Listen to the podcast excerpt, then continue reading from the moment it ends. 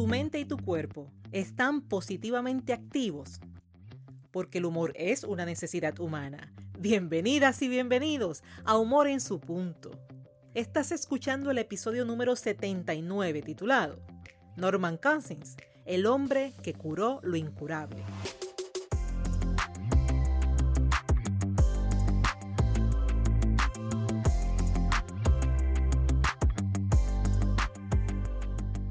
Humor en su punto es tu espacio, ese en el que recuerdas que todos los seres humanos, incluyéndote a ti y a mí, poseemos la capacidad para desarrollar el buen humor. Este espacio se creó para ti que deseas ser positivamente diferente y que estás dispuesto, dispuesta a utilizar el humor como punto clave de tu transformación. Te habla Esther Quintero, doctora en psicología clínica, conferencista transformacional centrada en el humor terapéutico y la autora de tres libros, siendo el más reciente Captura el Enfoque. Si eres parte de esta tribu, si nos has escuchado anteriormente y estás de acuerdo en que Humor en su punto aporta contenido de valor, recuerda suscribirte en la plataforma de tu preferencia asignar una valoración de 5 estrellas a la vez que dejas tu comentario indicando cómo humor en su punto ha sido útil para ti. Y si nos escuchas desde Spotify y has preguntado cómo puedes valorarnos con las 5 estrellas, pues sencillamente buenas noticias, porque ya es posible. Solo tienes que buscar humor en su punto y bajo la descripción encontrarás el espacio para hacerlo. Y tú sabes que desde ya te estoy dando las gracias. Te invito a conectar conmigo a través de las redes sociales donde me consigues como Esther Quintero, así como escribirme un correo electrónico a dra.esterquintero.gmail.com o visitarme en mi página web Esther Quintero.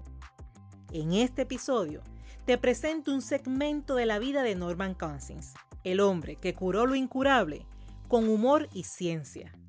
Es mi intención ayudarte al contarte su historia exponer alguna de sus enseñanzas y sobre todo beneficiarte con su legado.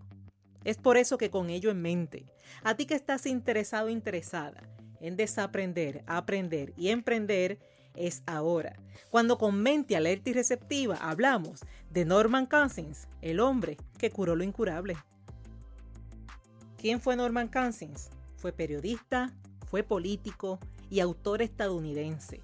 Y directo al punto te cuento que es reconocido por combatir la enfermedad con humor. Fue en agosto del año 1964, cuando al regresar de un viaje a Europa, comenzó a experimentar fiebre alta y dolores musculares intensos. Tan solo pasó una semana, cuando Consins presentó dificultad para mover el cuello, los brazos, sus manos, los dedos y hasta las piernas. Y estos síntomas fueron lo que dieron paso a una hospitalización. Consins fue diagnosticado con espondilitis anquilosante, que según el portal cibernético de la Clínica Mayo, es una enfermedad inflamatoria que con el tiempo puede hacer que algunos de los huesos de la espina dorsal se fusionen. Y esa función hace que la espina dorsal sea menos flexible y puede generar una postura encorvada. Si las costillas están afectadas, incluso puede ser difícil respirar profundamente. Y como es común cuando hay un diagnóstico, comienzan las preguntas. Por lo que Cousins indagó, mira lo que tú y yo hubiésemos preguntado. La causa de la condición, las probabilidades de recuperación, así como las probabilidades de mantenerse vivo. La causa, esa no estaba definida, no lo está todavía. Puede tener diversos orígenes, entre ellos, a modo de ejemplo, la intoxicación por metales pesados. La orientación recibida incluía que no existía cura para la condición y que la probabilidad de recuperación era una entre 500, con la aclaración de que al momento el doctor que lo atendió no había conocido a alguien que lo hubiese logrado. El tratamiento tenía como meta disminuir los síntomas y posiblemente retrasar la evolución de la enfermedad. A su pregunta sobre cuánto tiempo de vida le restaba, Cousins recibió como respuesta que unos pocos meses. Algunos artículos y publicaciones establecen seis meses como la cantidad pronosticada. Ante esta noticia y toda esa información, Cousins en un proceso reflexivo explica, y cito, Todo esto me dio mucho que pensar. Hasta ese momento estaba más o menos dispuesto a dejar que los médicos se ocuparan de mi condición. Pero ahora sentí una compulsión de entrar en acción. Estaba claro que si yo iba a ser uno de 500, es mejor que sea algo más que un observador pasivo. En una entrevista para el Washington Post, Cousins expone que ser incapaz de mover su cuerpo era toda la evidencia que necesitaba para saber que los especialistas estaban lidiando con preocupaciones reales. Y dicta, en el fondo sabía que tenía una buena oportunidad y disfruté la idea de desafiar las posibilidades. A la hora de la verdad, sería sencillo, rápido, maravilloso, motivacional, inspirador y espectacular solamente decirte que Consins se curó riendo. Y decirte el encabezado, un aplauso, seguimos y nos vemos en el otro episodio, sería solo eso, un título. Basar todo un tema en un titular es quedarse en la superficie. Y ese es justamente uno de los retos que se enfrenta cuando se promueve el humor y la risa como un recurso para la sanación. Al decir que el humor y la risa sanan, muchos podemos coincidir mas te invito siempre a conocer sus bases y aplicarlo con conciencia. Es aquí, justo aquí, donde la historia de Norman Cousins gana valor, en el cómo, en el por qué, en el proceso y claro está, en sus resultados evidenciados. Y aunque un episodio no es espacio para grandes detalles, te explico la base y si deseas conocer más, puedes encontrar los detalles en sus publicaciones, específicamente en el libro que uso como referencia principal titulado Anatomía de una enfermedad. Mientras, sí puedo en este espacio dejarte saber que Cousins exploró las posibles causas, repasando poco a poco su rutina y buscando identificar los factores de riesgo. Descartó algunos de ellos al considerar que su esposa vivió las mismas experiencias y ella se encontraba saludable. Asimismo consideró la experiencia individual. Y gracias a ese nuevo enfoque concluye la posibilidad de tener un estado de agotamiento suprarrenal. Y este dato, este dato sí haría la diferencia al momento en que considere la posibilidad de que un sistema inmune le toque experimentar una experiencia tóxica en comparación con una persona que viva la misma experiencia, pero con un sistema funcional. Al confirmarlo, el próximo paso de Conscience fue dedicarse a lograr el buen funcionamiento de sus glándulas suprarrenales y su sistema endocrino, buscando lograr la homeostasis, es decir, su balance. De la información adquirida mediante revisión de literatura, Consins conoce que el impacto de emociones como la tensión, la frustración y la rabia pueden causar agotamiento suprarrenal. Y es justo en ese momento cuando hizo la siguiente reflexión, y cito, si los estados de ánimo negativo influyen químicamente para acelerar las enfermedades, ¿pueden los estados de ánimo positivo retrasarlas? Y como él había leído artículos sobre la influencia de las emociones sobre el sistema endocrino, sobre todo desde el punto de vista químico, decidió someterse a su propia cura. Y es así como creó su propio programa que consistió en provocarse 10 minutos diarios de risa. Explica haberse sentido eufórico al descubrir que sí existe una base fisiológica para la teoría de que la risa es curativa. Es así como en un hospital de New York le pidió a las enfermeras que le leyeran extractos de columnas de humor, acto que continuó en una habitación de hotel junto a su esposa. Esos 10 minutos de risa eran conscientes, planificados, sagrados, terapéuticos y sobre todo con resultados medibles. Él explica, hice el feliz descubrimiento que 10 minutos de carcajadas genuinas tenía un efecto analgésico y me darían al menos dos horas de sueño sin dolor.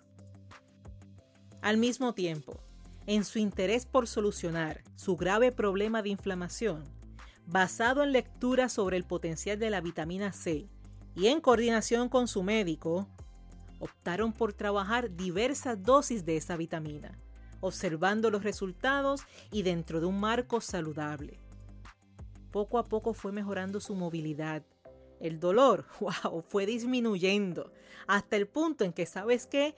Pudo jugar golf, pudo montar a caballo y pudo incluso tocar el piano. ¿Recuerdas que al principio te dije que se le hacía difícil mover sus piernas, sus brazos, sus manos, sus dedos?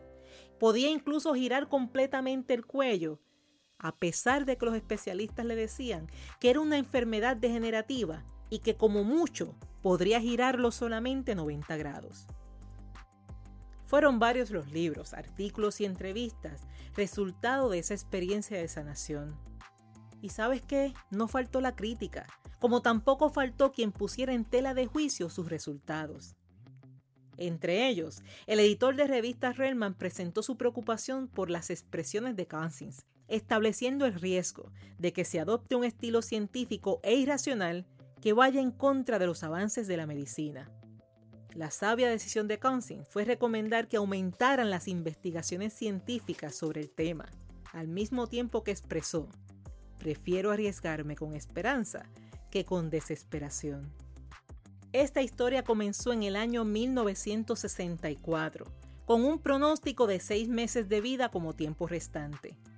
Humanamente se extiende hasta 26 años después, un 30 de noviembre de 1990, cuando fallece, pero dejando un legado sin fecha de expiración y con enormes posibilidades. Finalizo este episodio presentándote cinco enseñanzas que adquiero de esta historia de vida. La primera, el poder de la determinación, cuando enfocas, decides y te mueves hacia lo que realmente deseas. Conscience quería salud. ¿Qué quieres tú? Número 2. La capacidad de investigar, ese acto que va desde estudiar, conocer lo que dicen los escritos, observar y analizar los resultados, llegar a conclusiones y ponerlo en práctica. Número 3. Reconocer sus equivocaciones. Reconocer las conductas y emociones que no fueron funcionales, pero no con disposición a la culpa, sino con disposición al cambio. Número 4. La comunicación abierta y de confianza con su médico. No se fue en contra de la ciencia, utilizó la ciencia con humor y el humor con ciencia. Asimismo, extiendo mi admiración y respeto al Dr. Hicksy, quien según expresado por Cousins, tuvo como médico un hombre que sabía que su mayor trabajo consistía en alentar al paciente en su deseo de vivir, movilizando todos los recursos naturales, tanto del cuerpo como de la mente, para combatir la enfermedad. De paso, te recuerdo que Cousins todo lo hizo con asertiva supervisión médica. Lo que vayas a hacer por tu bien, hazlo en compañía de profesionales preparados, competentes y sobre todo, humanos, empáticos y con mente alerta y receptiva.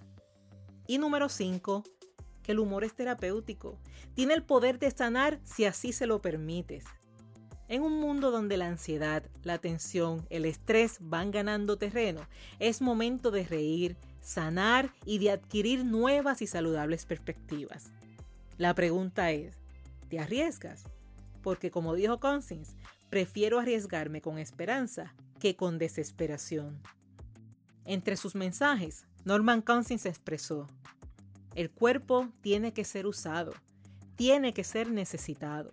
Tu mente tiene que ser activada, tiene que haber algo que tengas que hacer el próximo martes. No somos máquinas, Prosperamos cuando tenemos cosas que iluminan nuestras mentes. Dale pensamiento. Y este ha sido el episodio número 79 de Humor en su punto.